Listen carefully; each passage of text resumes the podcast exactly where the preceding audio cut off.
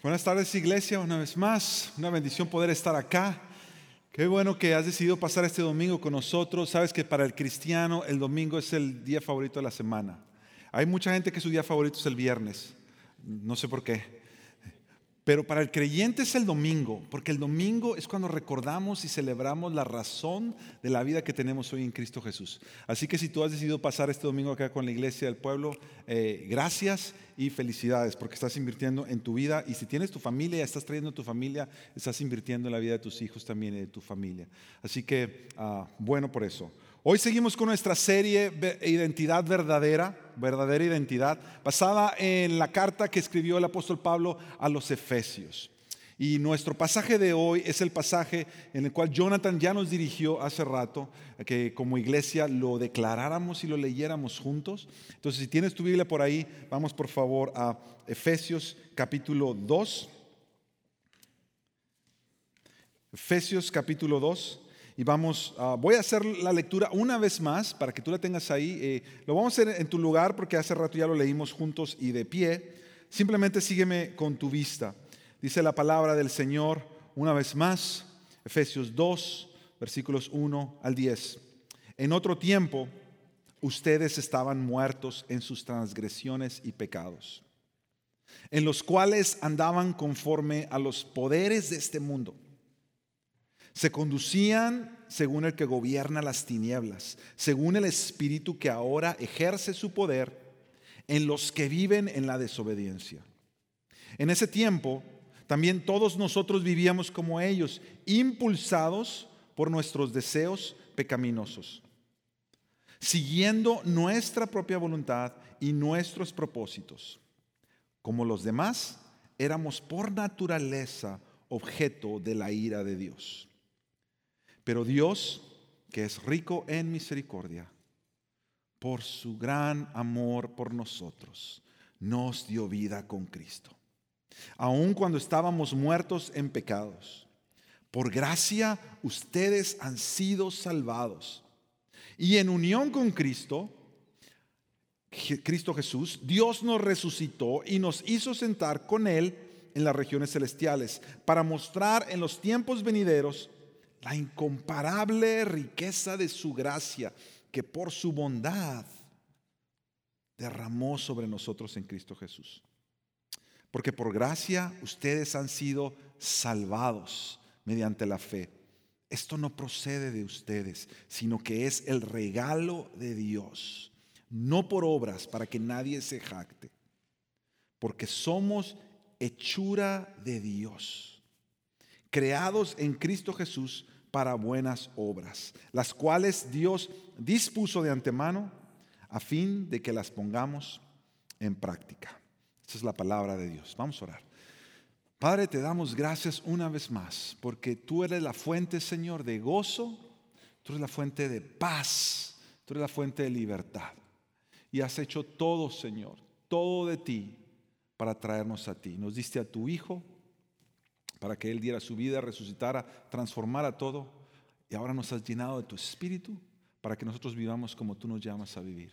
Yo te pido, Padre, que al ir a esta palabra, que es una palabra que tiene tanto, tú hables cada uno de nosotros lo que tú quieres que cada uno de nosotros reciba. Señor, si hay alguien aquí esta tarde que nunca ha rendido su vida delante de ti, no te ha puesto a ti como primero en sus vidas, no ha puesto a Jesús como Señor y Salvador, yo te pido que esta sea una tarde donde al ver este pasaje, tú abras sus corazones, sus ojos y puedas traernos a ti, a salvación. En Cristo Jesús. Amén. Y amén. Como os decía, estamos en esta serie verdadera identidad que comenzamos hace ya un par de semanas atrás. El pastor Aníbal nos estuvo comenzando esta serie ya. Y parte de esta serie, eh, nos hemos, algo que hemos querido enfatizar es que le hemos llamado verdadera identidad porque en realidad esta es una serie que habla de nuestra unión con Cristo. Si tú no estuviste aquí la semana pasada o las dos semanas anteriores, yo te animo a que vayas y veas los mensajes en línea, porque ahí vas a escuchar a, a Pastor Aníbal ir en más detalle qué significa que estamos unidos a Cristo. Cada vez que tú ves en esta escritura, en Efesios, Efesios 1, Efesios 2, Efesios 3, que la Biblia menciona es en Cristo, en Cristo. Significa que para los creyentes que hemos puesto nuestra fe en Él, Dios Padre nos ha unido a Él. Es decir, que al tú poner tu fe en Él para que Él fuera el sacrificio por tus pecados, no solamente se convirtió en Jesús en el sacrificio por tus pecados, pero se convirtió también en que todo lo que Él vivió delante de Dios, toda su obediencia, toda su rectitud, fue entregada a ti por la fe. Esto los, los, teólogos le han llamado a esto el gran intercambio o el más glorioso intercambio, y Aníbal estuvo predicando de esto ya. Y lo que sucede en el gran intercambio, la Biblia nos enseña que Cristo Jesús llevó en él el pecado de todos nosotros. Si tú has puesto tu fe en Cristo Jesús, imagínate que tú llevabas una túnica de harapos, sucia, maloliente, y esos eran todos tus pecados, todos mis pecados. Lo que el gran intercambio significa es que Jesús vino, se quita su túnica, la túnica de él obviamente no está sucia, ni maloliente, ni llena de pecados, no dice mentiroso, no dice embustero, ah, eh, engañoso, orgulloso. La, la de él es una túnica pura, bondadoso, lleno de gracia, eh, verdadero, honesto, íntegro. Cuando Jesús va a la cruz, imagínate que él se quita la túnica de él y fue contado como los pecadores, dice la Biblia. Él lo que hace es que viene contigo, te quita la tuya y se la pone Él. Y entonces va a la cruz para morir por todo lo que ahí decía. Mentira, orgullo, rebelión. Ahora, muchas veces cuando enseñamos el Evangelio, nos quedamos ahí, pero eso es solamente la primera parte del Evangelio. Porque el gran intercambio lo que significa es que no solamente Jesús tomó esa túnica sucia que tú llevabas y se la puso él, pero que esa túnica que él se quitó para ir a la cruz y morir por los pecadores, a todos que han puesto su fe en Cristo, te la pone a ti hoy.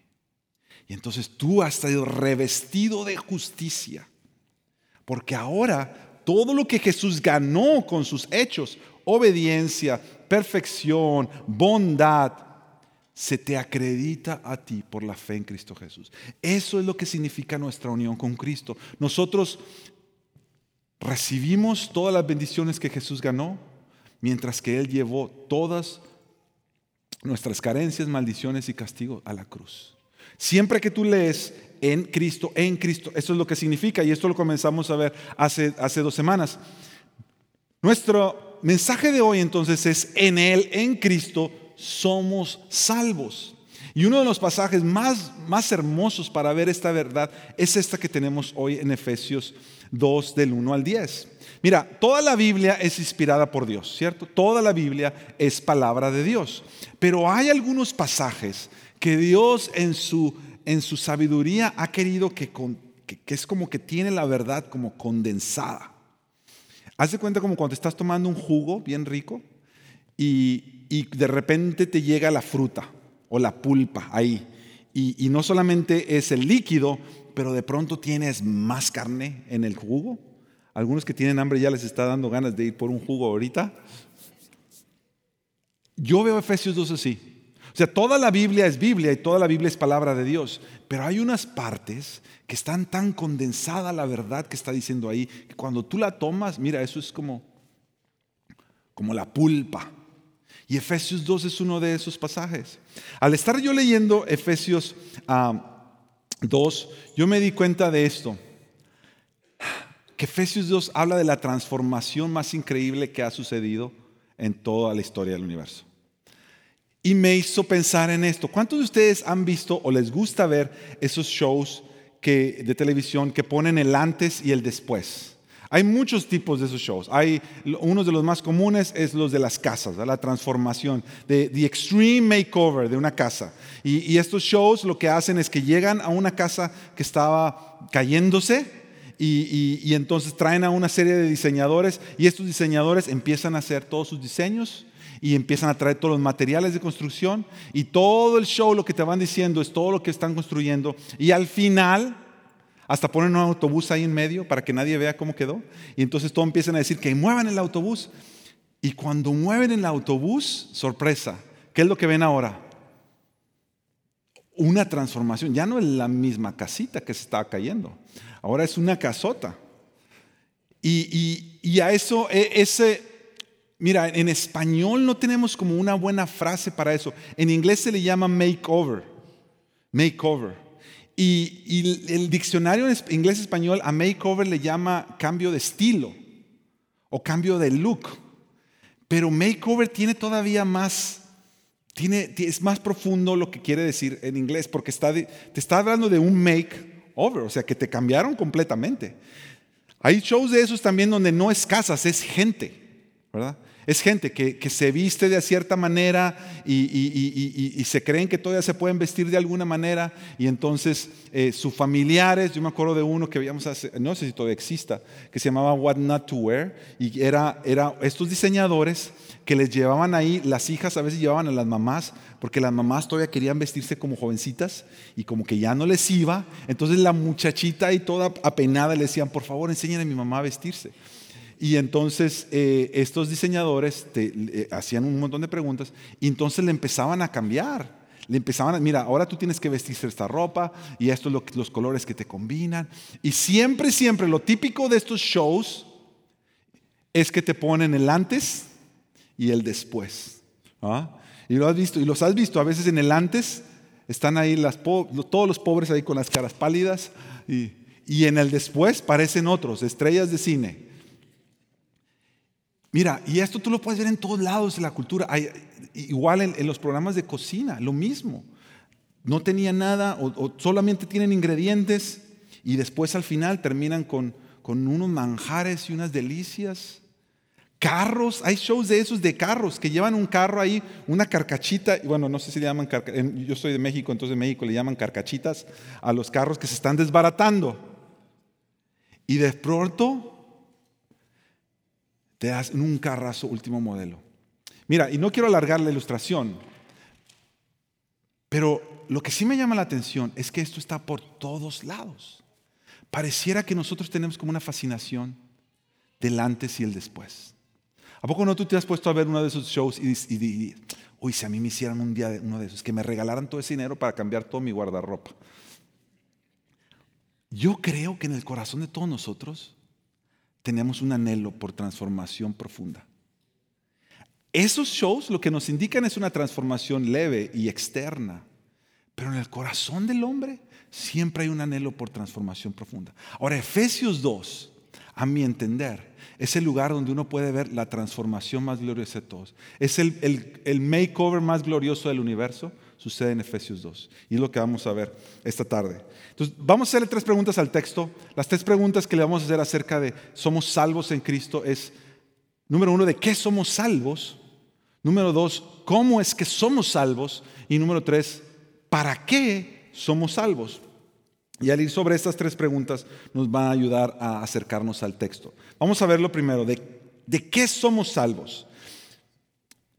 Desde el comienzo en el versículo 1, el apóstol Pablo empieza a decir que en otro tiempo, recuerda que él está escribiendo a creyentes, y él les está diciendo a ustedes, creyentes, a la iglesia, en otro tiempo, y empieza a describirles el, antes, el antes de la película o del show, de antes del makeover.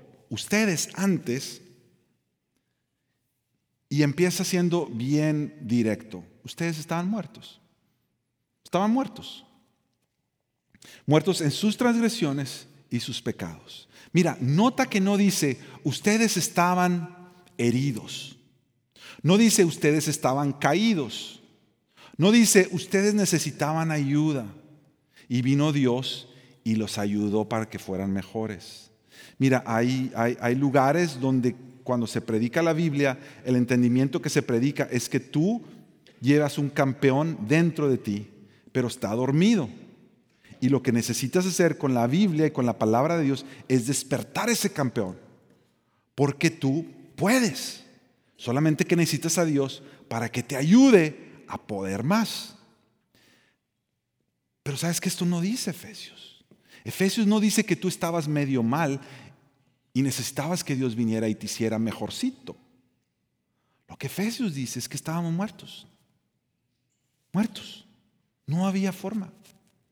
No había forma de nosotros poder responder a Dios.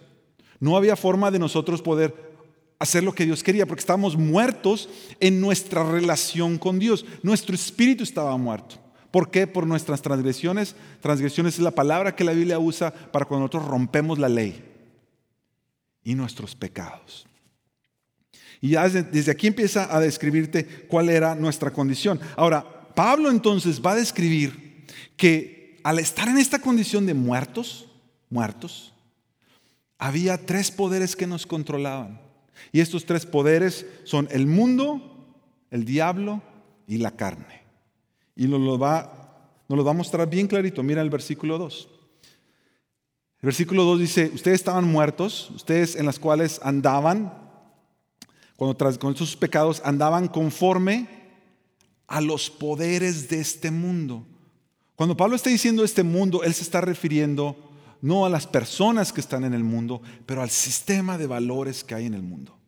El sistema de valores que te dice que tú debes de tener más, que para que tú seas feliz debes de tener más y tienes que pasar por encima de que tienes que pasar, que tú puedes decir unas cuantas mentiras siempre y cuando no le haga daño a nadie. Todo el sistema de valores, de orgullo, de egoísmo que existe en el mundo.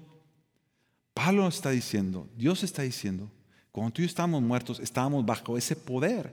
Mira, dice conforme a los poderes. Es interesante que la manera que él empieza a describir estas tres áreas que nos controlaban, el lenguaje que está usando es como de, había un señorío siendo ejercido sobre nosotros, que nosotros estábamos esclavos, muertos espiritualmente, esclavos a la manera de vivir del mundo. Y no podíamos salir de eso. El verso 2 sigue diciendo y dice, se conducían según el que gobierna las tinieblas. ¿Quién es el que gobierna las tinieblas? El maligno, el diablo. Fíjate, dice, ustedes se conducían, si ustedes guiaban sus vidas. Mira, tú no tienes que ser alguien que, que, va, que es parte de una religión satánica para hacer lo que el diablo quiere que hagas. Tú lo único que necesitas es estar lejos de Dios, muerto espiritualmente, y haciendo lo que tú quieres hacer, es lo mismo. Al final estás siguiendo los impulsos, los valores del mundo, lo que el enemigo quiere que vivas, según el que gobierna las tinieblas, según el espíritu que ahora ejerce su poder en los que viven la desobediencia. Mira, yo estaba leyendo esto y dije, mira, qué tremendo. Nosotros siempre hemos, porque una de las, las oraciones que hacemos hoy al estar en, Cristo le decimos, Señor, guíanos por tu espíritu. Nosotros queremos ser gente que es guiada por tu espíritu y eso es verdad. Cuando estaba leyendo esto, yo me, me, di cuenta que nosotros siempre hemos sido gente guiadas por el Espíritu, solo que antes era otro Espíritu. Tú no tienes que pedirle a Dios, mira, solamente tú no tienes que pedirle a Dios que te guíe por el Espíritu, Él te va a guiar. Si tú estás en Cristo, su Espíritu Santo te guía. Cuando tú te rindes a Él y dices, Señor, déjame ser guiado por tu Espíritu. Pero este pasaje lo que está diciendo es que básicamente en el mundo hay dos tipos de personas. Los que son guiados por el Espíritu del mal y los que son guiados por el Espíritu de Dios. No hay otros. No hay otros. Y la tercera que nos va a decir es, en el versículo 3 dice que nosotros entonces vivíamos en ese tiempo también todos nosotros vivíamos como ellos, está haciendo alusión a los que se siguen muertos espiritualmente. Pablo le está diciendo, en ese tiempo nosotros, la iglesia, estábamos como todos ellos, impulsados por nuestros deseos pecaminosos. Mira, era esclavitud por todos lados. Esclavitud por el sistema de valores del mundo que tú tienes que vivir como viven los demás. Tengo que conseguir esto porque así lo tiene mi vecino. Tengo que conseguir esto porque así lo tiene en el trabajo. Es, estar tan aferrados a querer hacer lo que tienen todos los demás. Estamos envueltos en un sistema de valores del mundo. Y no solo eso, pero el espíritu del maligno que está ahí susurrando a tu vida y guiando y dirigiendo tu vida cuando a veces tú ni siquiera te das cuenta, que te da perspicacia mala y malicia para hacer cosas como mentir y como sacar provecho de la gente. Y no solo eso, pero esclavizado a tus propios pasiones y deseos, impulsado por nuestros deseos pecaminosos, siguiendo nuestra propia voluntad y nuestros propósitos. El cuadro que nos está pintando Pablo aquí es que ese antes era, era triste, controlado por pasiones, controlado por el mundo, controlado por el maligno. Y lo más duro para mí es la última parte del versículo 3. La última parte del versículo 3 dice esto, como los demás, éramos por naturaleza objeto de la ira de Dios. Dice, en ese antes, cuando nosotros vivíamos así, éramos objeto de la ira de Dios. Ahora, yo le puse asterisco a esa palabra objeto, porque esa palabra en otras versiones, si tú tienes otra versión hoy, dice, éramos por naturaleza hijos de la ira de Dios. Porque la palabra original que está usando y que se traduce en la versión que estamos leyendo ahora, la nueva versión internacional, como objeto, es esta palabra, tecnón. Y esa palabra significa literalmente hijos. Y esa palabra se encuentra en la Biblia en muchos lugares. Hijos. Y siempre se encuentra definiendo hijos como estas, tres cosas. Siempre que tú encuentras tecnón en la Biblia, o son, número uno, hijos procreados, hijos naturales, o número dos, hijos adoptados. Esa es la misma palabra que se usa cuando dice, todos aquellos que creyeron en el nombre de Jesús les dio autoridad de ser hijos de Dios, es tecnón. O sea, cuando tú pones tu fe en Cristo, te vuelves hijo de Dios. Es la misma palabra.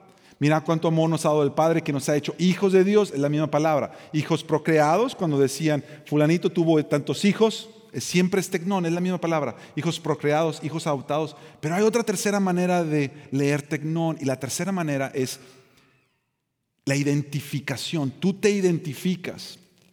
Por ejemplo, a la gente que es de cierta cultura o la gente que es de cierta época. Por ejemplo, eh, yo, yo, nací en los 70s, pero me crié en los 80s. Entonces en los 80s ah, eh, eh, había cierto tipo de música que uno le gustaba escuchar y había ciertas modas que uno seguía. Y entonces hoy en día a los que ya están más o menos como de mi, de mi calibre, como de mi edad, se acuerdan de la música 80 y dicen, oh sí. Entonces algunos dicen, nosotros tenemos hijos de los 80s. Hijos de los 80 no significa que nacimos en los 80, significa que nos identifica la cultura de los 80, ¿me explico? Y, la Biblia usa ese tipo de, de, tecnón, de hijos de, por ejemplo, cuando usa todos los que eran los hijos de Jerusalén, los identificaba que eran parte de la ciudad de Dios, hijos o hijas de Jerusalén. Hay otras partes en la Biblia donde dice nosotros somos hijos de luz. Lo que está diciendo no dice que somos hijos de una señora que se llamaba Luz. Lo que está diciendo es que lo que nos identifica es que ahora estamos en la luz. Eso es lo que la Biblia se refiere cuando dice que somos hijos de la ira de Dios. Había algo que nos identificaba, que nos, nos, daba identidad antes, antes de Cristo. Y esa identidad la Biblia la describe como hijos de ira. Ira, ira, es una palabra muy fuerte. Cuando yo la leo, mí me choca y yo he leído la Biblia. Imagínate cómo suena esto para alguien que nunca ha leído la Biblia. Para alguien que, que está viviendo en este mundo pluralista en el que estamos hoy, donde dice, no, todas las religiones son iguales. ¿Qué me dice que la Biblia que tú tienes es verdad? Mira lo que está diciendo ahí. La realidad es que Dios está, lo, que la palabra nos dice es que lo que nos identificaba a nosotros es que merecíamos la ira de Dios. Ahora, déjame hablarte un poquito acerca de la ira de Dios. La ira de Dios no es como la ira del ser humano. La ira del ser humano siempre es cuando alguien te saca de quicio, cuando alguien te, te, te desespera. Y muchas veces nuestra ira, cuando, o sea, cuando no es una ira correcta está, está basada en el egoísmo. Me sacaste de lo que yo no quiero que me saques.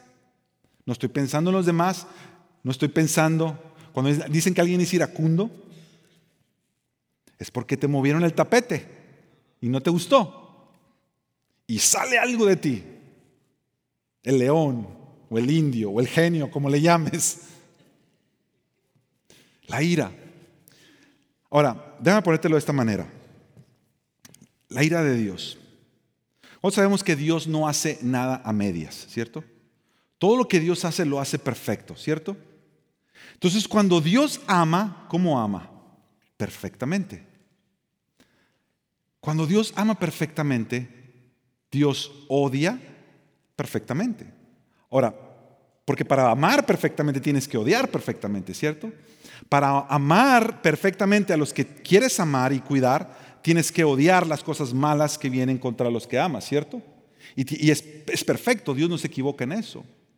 Cuando Dios ama, ama perfectamente. Cuando Dios odia, odia perfectamente. Cuando Dios muestra su santidad, mira, cuando Dios muestra su santidad, que es algo bueno completamente de Él, es tan perfecto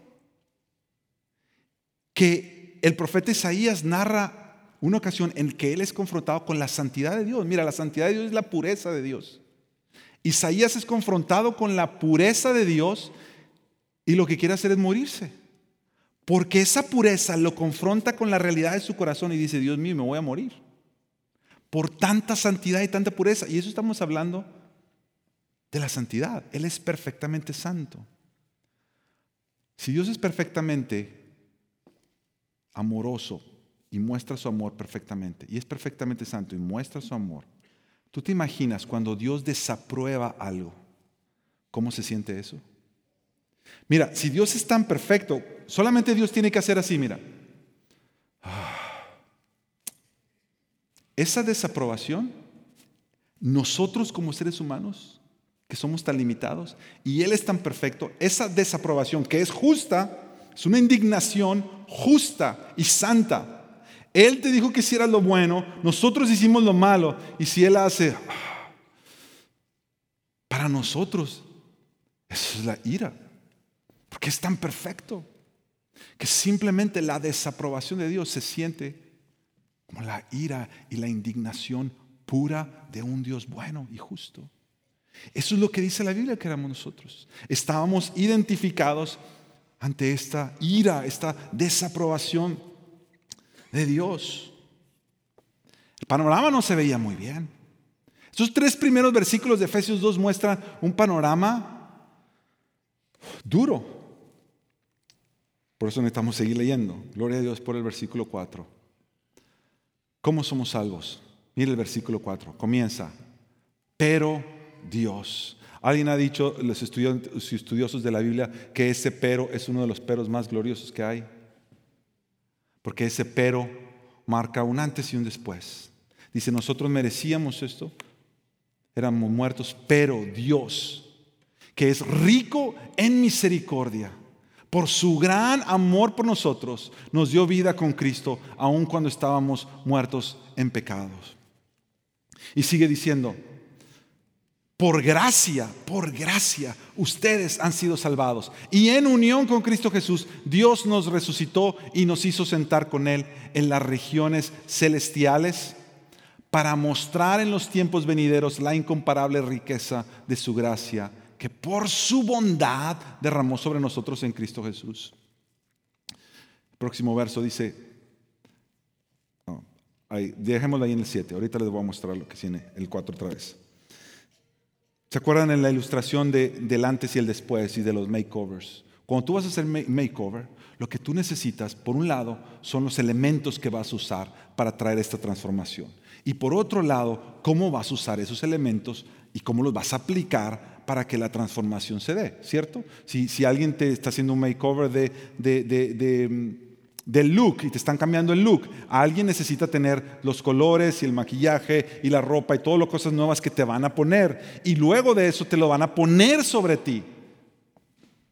Yo quiero volver a leer estos versículos. Los amarillos te los estoy poniendo como qué es lo que Dios puso de Él para poder nosotros transformar.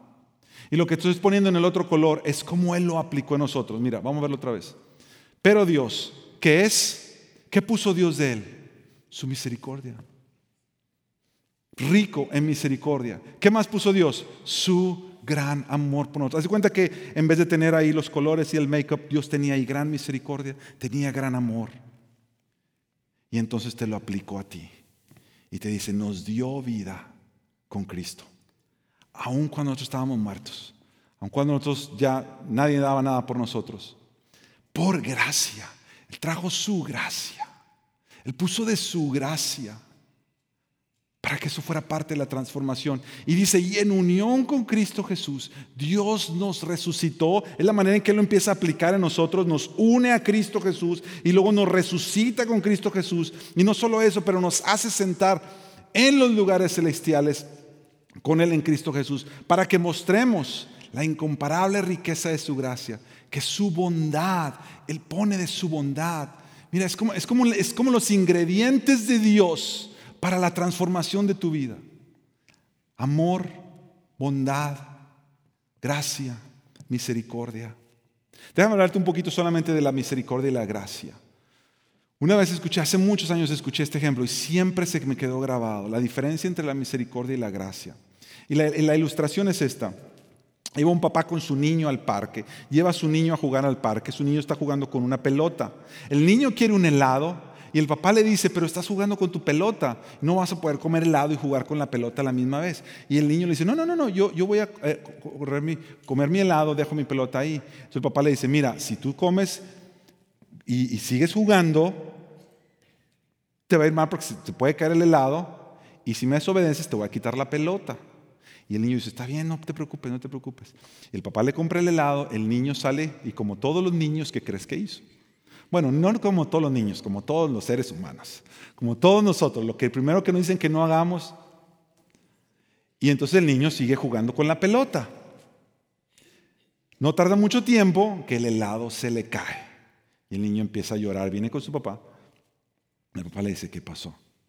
Y el niño le dice, pues es que se me cayó.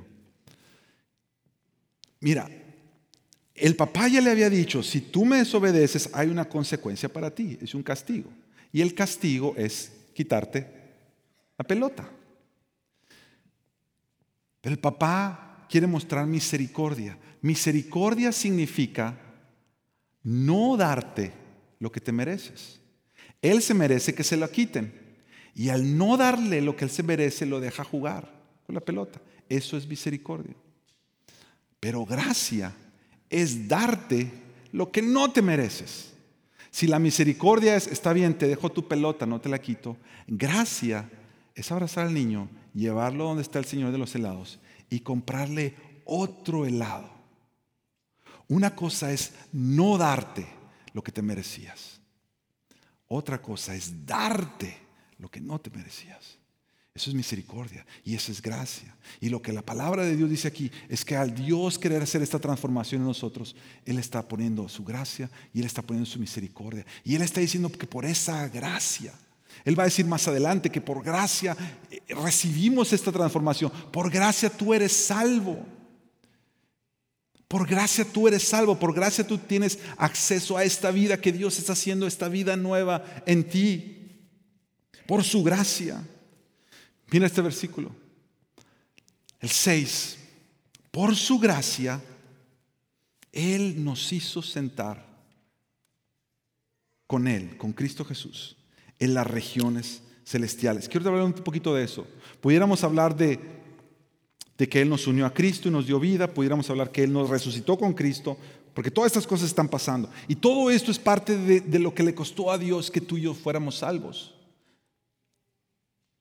desde que Jesús naciera, desde que Jesús viviera una vida perfecta, que Jesús muriera, Jesús resucitara, Jesús ascendiera a los cielos. Todo eso es parte de lo que Dios estaba haciendo por gracia para nosotros, para que estuviéramos con Él. Ahora quiero hacer énfasis en esta parte de nos hizo sentar con Él en las regiones celestiales. Porque cuando nosotros pensamos en eso, decimos, bueno, ¿qué significa eso? Si yo sigo viviendo mi vida, ¿cómo dice la Biblia que yo estoy sentado con Cristo? Si estoy en unión con Cristo, bueno, yo entiendo, Él me salvó, ya no estoy muerto, tengo vida. Yo entiendo, Él, dice que me resucitó, entonces ahora ya no soy esclavo, del pecado. Ya no tengo que hacer lo que el diablo quiera, ya estoy libre de hacer de no, seguir su voz, ya no tengo que seguir los valores del mundo, ya no tengo que seguir mis propias pasiones. Yo puedo decir no, tengo el poder de Dios para decir no, he, sido llamado a vida en Cristo. Pero ¿qué significa que estoy sentado con Él en lugares celestiales? Bueno, una parte tiene que ver con que Él nos ha dado autoridad en Cristo. Tenemos autoridad. Pero el otro lado que quisiera hacer énfasis es que no solamente es autoridad. Mira,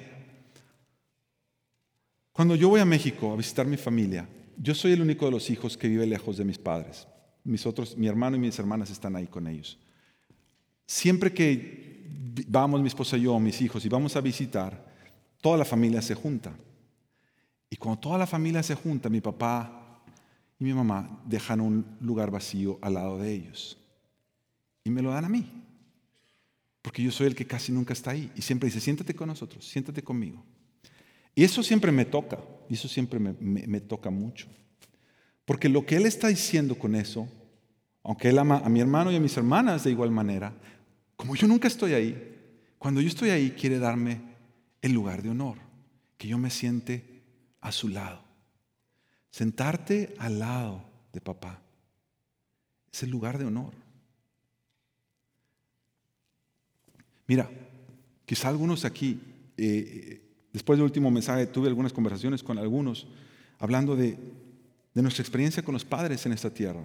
Quizá tú no tuviste una experiencia con tu Padre eternal para que Él te sacara el lugar de honor y te sentara a su lado.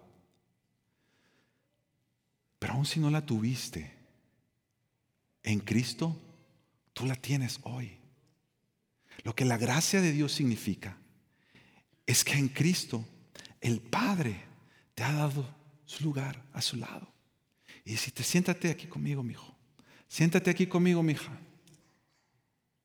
Mira, la gracia de Dios es todo lo contrario de la ira de Dios. Si la ira de Dios es la desaprobación de Dios y que Dios diga, no, la gracia es la aprobación de Dios, es el favor de Dios sobre tu vida, es Dios sonriendo sobre ti. Es como ese papá que, lleva o mamá que lleva a su hijo a jugar fútbol o básquetbol o lo que sea que están jugando y de pronto el hijo o la hija mete un gol o tira la canasta y el equipo celebra y tú puedes ver el rostro de papá en las gradas. ¿Cómo está el rostro de papá? Hasta dice, ese es mi hijo, esa es mi hija porque su rostro se, levanta, brilla. Ese es mi hijo. Quizá tú puedes estar pensando, pero ¿cómo Dios se va a sentir así de mí? Mira, es por su gracia que nosotros hemos sido unidos a Cristo Jesús. Si nuestra unión con Cristo significa que no solamente Él tomó nuestros pecados, pero también significa que Él nos revistió de su justicia, entonces todo lo que Cristo ganó por él ser obediente, hoy es tuyo por gracia. En una ocasión están bautizando a Cristo Jesús y dice la Biblia que el cielo se abre, desciende una paloma y se oye una voz y es la voz de Dios. Y la voz de Dios dice esto, este es mi Hijo amado, en él tengo complacencia. El favor de Dios, la aprobación de Dios sobre su Hijo. Bueno, si tú estás en Cristo, por la gracia, tú estás sentado con Cristo en lugares celestiales y es la misma aprobación de Dios Padre sobre tu vida. Mira, yo sé que hay algunos aquí que saben que Dios los ama, pero Dios no solamente te ama, Dios gusta de ti. Más te lo voy a decir en inglés porque en inglés suena mejor. God doesn't just loves you, He likes you. He likes you. Y esas son dos cosas diferentes. No es lo mismo decir te amo a decir me gustas, me encanta estar contigo. Porque hay gente que tienes que amar porque tienes que amar. Pero mejor de lejecitos. Pero Dios no es así contigo. Dios no es así conmigo. Si tú estás en Cristo, Dios se aprueba sobre ti. Su rostro le brilla cuando te mira como si tú hubieras metido el gol, que no metiste porque Cristo lo metió, pero sobre ti esa sonrisa brilla. Eso es lo que nosotros hacemos cada que terminamos los servicios y damos la bendición. Dice que el Señor haga resplandecer su rostro sobre ti. Eso significa que Dios sonría sobre tu vida. Que Dios apruebe todo lo que hagas y te mire con agrado. Por eso es importante esa bendición. Mira, a veces que termina el servicio y uno sale corriendo. Bueno, a lo mejor no tienes que ir a trabajar. Si tienes que ir a trabajar, está bien. Pero si nada más quieres ir para que no se haga mucho tráfico en el, en el estacionamiento, no hagas eso. Tú quieres quedarte a escuchar esas palabras. Que el Señor te bendiga, que su rostro siga brillando sobre ti.